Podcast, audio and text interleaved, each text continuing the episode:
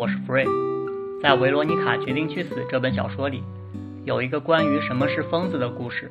故事是说，有一个法力无边的巫师想要摧毁一个王国，就用魔法注入到城里的井中，让人喝了井里的水都会变成疯子。整个国家的人除了国王和王后，其他人都疯了，因为王宫里有一个给王室专供的井，国王才幸免于难。国王对自己的国家感到担忧。就下达了一系列指令，企图改变这个状况。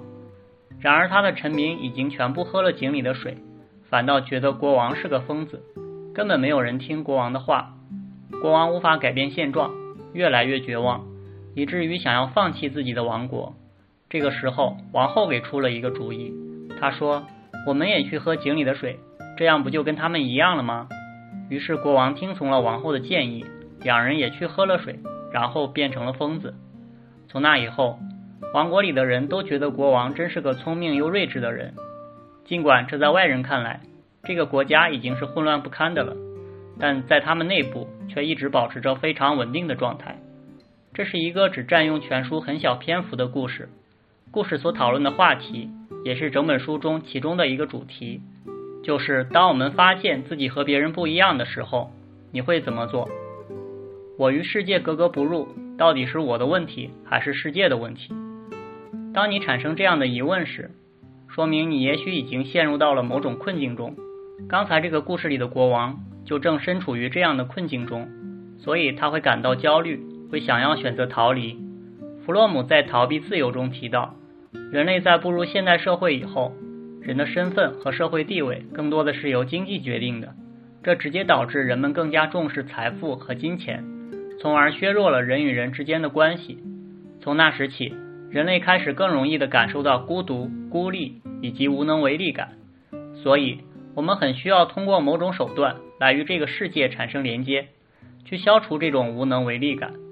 找到同类人，寻找有相同信仰或是志同道合的伙伴，就成了解决这类问题最便捷的方式。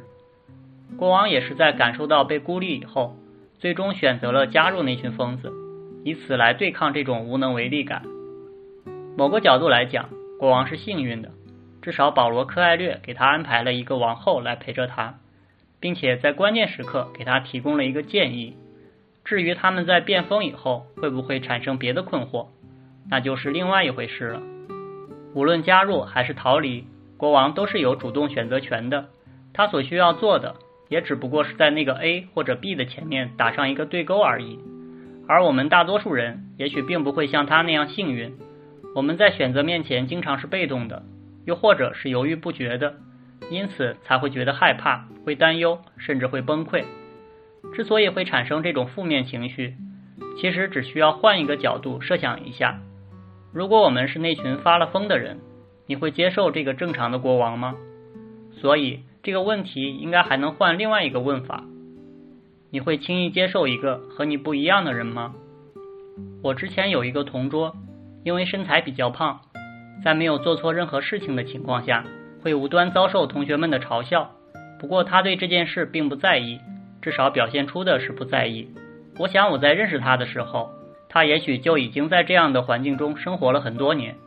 他对这些事情习以为常到连他自己都不觉得被人嘲笑好像有什么问题。当然。他也有过反抗的时期，就像那个国王一样，企图用自己的手段来改变这一切，但结果是显而易见的，因为在很多时候，嘲笑别人似乎并没有什么特别的理由。我不知道人类是出于什么目的，专门进化出了用来取笑他人，以此来逗乐自己的机制。我们看到影视剧或是舞台上的演员出丑、贬低自己，或者被他的同伴伤害，我们会由衷的觉得快乐。陈佩斯老师说：“笑是起源于巫术，是用来辟邪的。所以我不知道可不可以把这个理解成取笑，实际上是为了驱赶人内心中原始的对于未知力量的恐惧。”前几天我在网上挑选电磁炉，里边有一个网友问了一个问题，说：“这个电磁炉炒菜粘锅吗？”我看到这个问题，第一反应是有些想笑。我觉得问出这个问题的人很幼稚，但后来我又想了想。也许对方只是一个没什么生活经验，又或者被迫很早就出来独立生活的人呢？他只是还没有意识到炒菜粘不粘锅，主要取决于锅。我因为生活经验可能相对丰富一些，就会抑制不住的产生一种优越感，而这种优越感就成了我取笑他人的资本。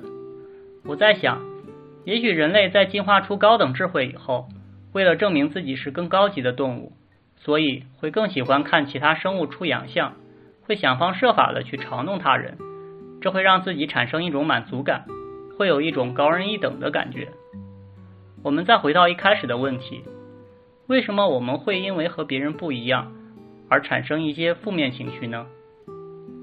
小的时候，家长总会教育我，说你怎么不跟着谁谁谁学学？别人都去做什么什么事情了，你为什么不和他们去做一样的事情呢？从那时起，我就一直有一个疑问：我为什么要和别人一样？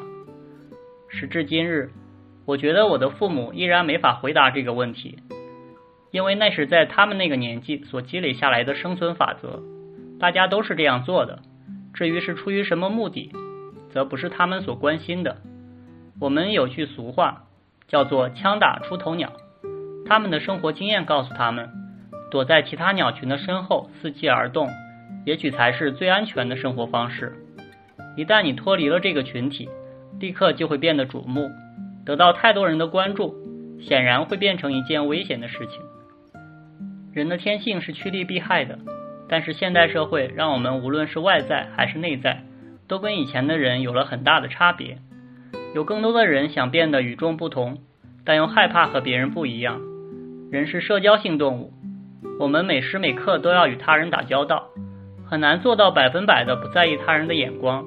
而恰恰正因为在意，才会让自己变得焦虑。这个问题是没有最优解的。假设一下，如果我们是那个国王。假如我们也走入这样的困境，又该做出怎样的选择呢？